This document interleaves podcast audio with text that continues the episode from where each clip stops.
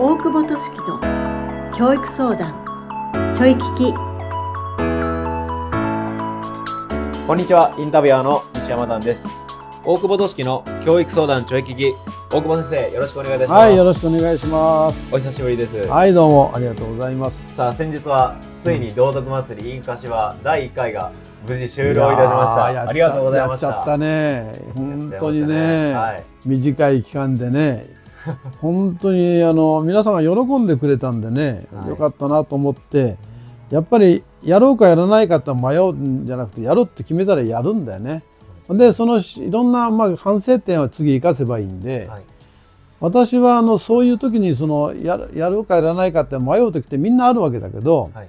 迷ったら進めっていつも思っててやっはいぱりそういうふうな考え方でできて今回はたくさんの人が喜んでまたやりたいとかまたあの今度はじゃあ参加させてくださいっていうのがその後からもたくさん来るのでね。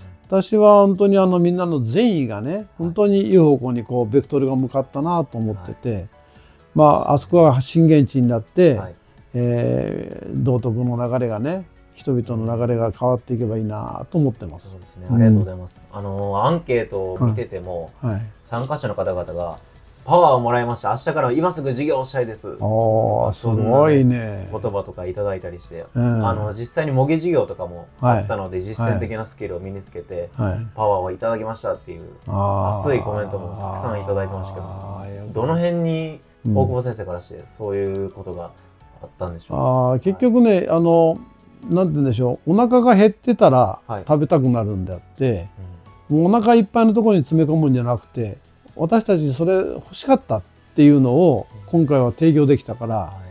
まさにその食べたいものがちょうど目の前に出されたと。あこんなイメージだね。ー 確かに、うん。皆さん道徳教育に対して困り感はもちろんありますもんね。だからそういう方からすると形式的じゃなかったのが良かったなと思って、本当に自然体でフランクではい。お腹減ってたけどこれおにぎりあるから食べてみるって渡したみたいなボクボク食べていくみたいな感じでのね、はいやっぱりそのあの需要と供給のバランスがはい。非常にぴったり合ってた感じがしますね。うん。確かにそうですね、うん。あのトークショーでは毛利先生と坂本先生から、うん。これからの道徳教育のあるべき形っていうのを、まあ、過去を振り返って、うん。さらにこれからは抜本的改革っていう言葉もありましたけど、うん。なんかどの辺に大久保先生はすごい魅力を今回の道徳祭り総じて、うん。なんか面白かったとかこれは次につながるかなとか感じられたことありますかね？あのはいやっぱりあの毛利さんのはい視点はとても面白くて、うん楽しくしちゃおうじゃないかっていうのが根底にあって、はいはい。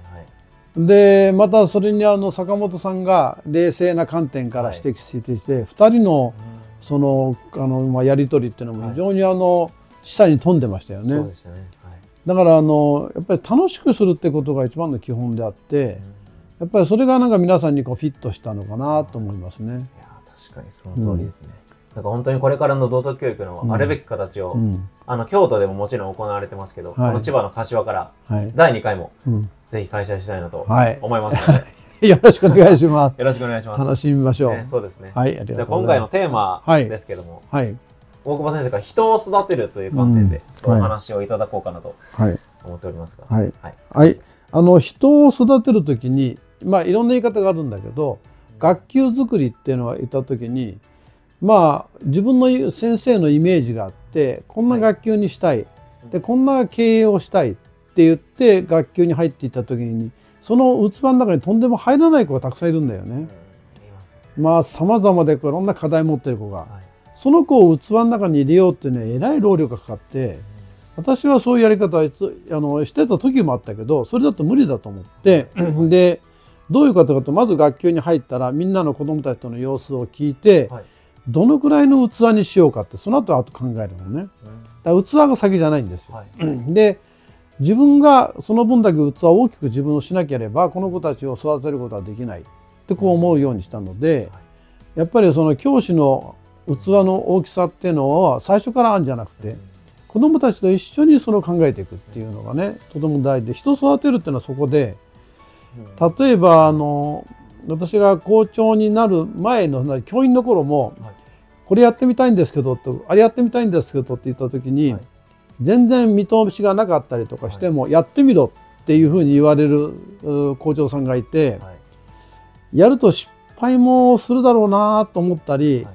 途中で冬のいろんなお金が必要になったりとかさまざました時に相談すると「うんいいよ出すから」ってこうやってくれる人のところでやると、はいいやーあのなんだろうはい恥かかせたくないし、はい。失敗したくないなと思うんだけど、はい。なんかそのやっちゃダメあれやっちゃダメってこう言われてしまうともう失速してしまってできなくなるんだよね。だから私はその時自分が教員の頃そうされたので自分が校長の時にはとにかくやってみたいこととにかくやってみろと。あもうとにかく私のところに来てはい。ダメということはまずない。でやってみたことによってはい。いろんな失敗とかトラブルが起きてやった時に私がちゃんと責任を取るからってで私が話しに行くからっはい。ていうふうにしたので実はそのことによって自分も大きくなれた。はい。なぜそれはまさにその、ね、ジャと出るかヘビと出るか分かんないはい。けども思いがとても大事だと。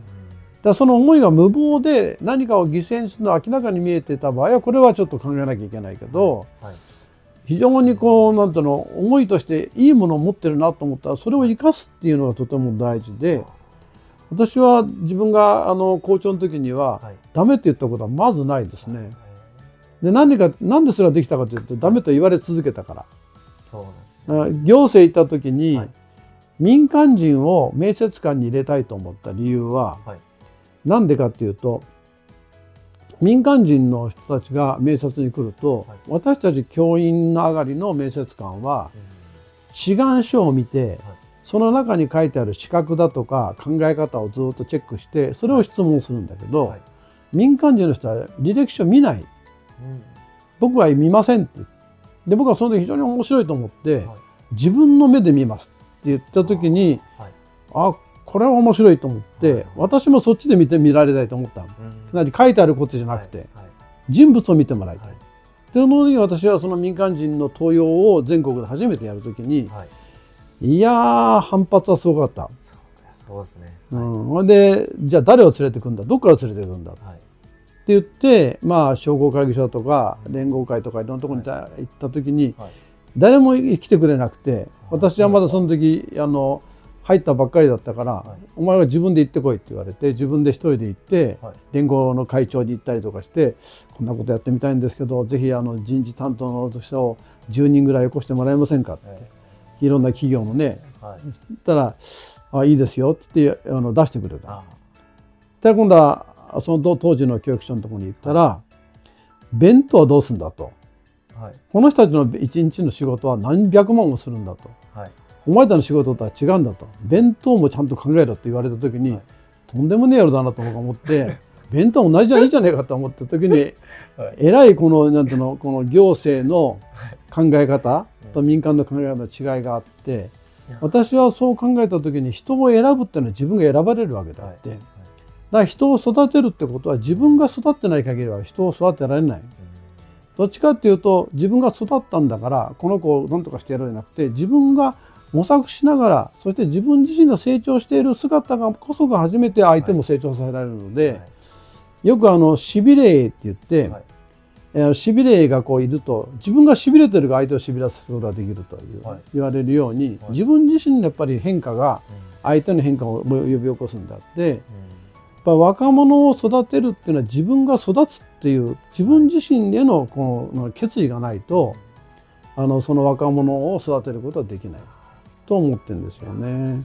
大久保先生のもとで今働かせていただいてちょうど1年ぐらいあそうですね。確かにノーって言われたこと一度もないですね。あの確かに私も常々思うのが、うんうんなんか子供というか人間そもそも全員生まれた時ってなんか主体的で能動的じゃないですか、はいはいでもなんかその大久保先生のおっしゃったお話の中のはい。大人の枠によっはてこう定められてしまって、うん。こう自主性とかうん。発想とかがいろいろなくなってしまう、うん。そしてなんか停滞してしまうのが、なんか今のねなんか日本の社会とか組織の中での、まあ、課題点だったり、それを打ち壊していくっていう大久保先生のうん。力強さも感じさせていただいてましたけど、ありがとうございます。あの盆栽にしちゃダメなんだよね。はい。盆栽にするとき見てくれはいいけど、はい。よまあ、弱いわけではいやっぱりその自然大自然の中で生きてるそのままの姿をどう生かすか。はい。で自然淘汰も必要だしやっぱりそういうふうなものも考えながらいざとなった時は自分が勝負してちゃんと育てていくっていう花はあるけど、はい、やってみたいって言った時にやっちゃダメだっていうふうに言われたらなんだと思っちゃうからね。私はやっぱりやらせてみて、はい、ある面で失敗させて、はい、その失敗した時の悔しさとか、申し訳なさってを感じた人間っていうのは次はそれをなんとかリベンジしようと思うからそのリベンジ力を育てるためにも若者の、ね、やりたいということは全面的に支援する、それが私は人を育てることでありその姿を持って自分も育つことができるとこう思ってるんですよね。ありがとうございます。まさに大久保先生が常々言われている引き出す教育ですよね、うんうん、そうですね。奮発して引き出す啓発教育っていうところを今教えていただきました、ありがとうございました。はいどうもありがとうございます。今回のラジオはこの辺りで大久保先生、はい、ありがとうございました。はいありがとうございました。この番組では皆様から大久保先生のご質問やお悩み番組を聞いての感想を受け付けております。概要欄の教育相談ちょい聞き質問フォームからご入力ください。たくさんのご応募お待ちしております。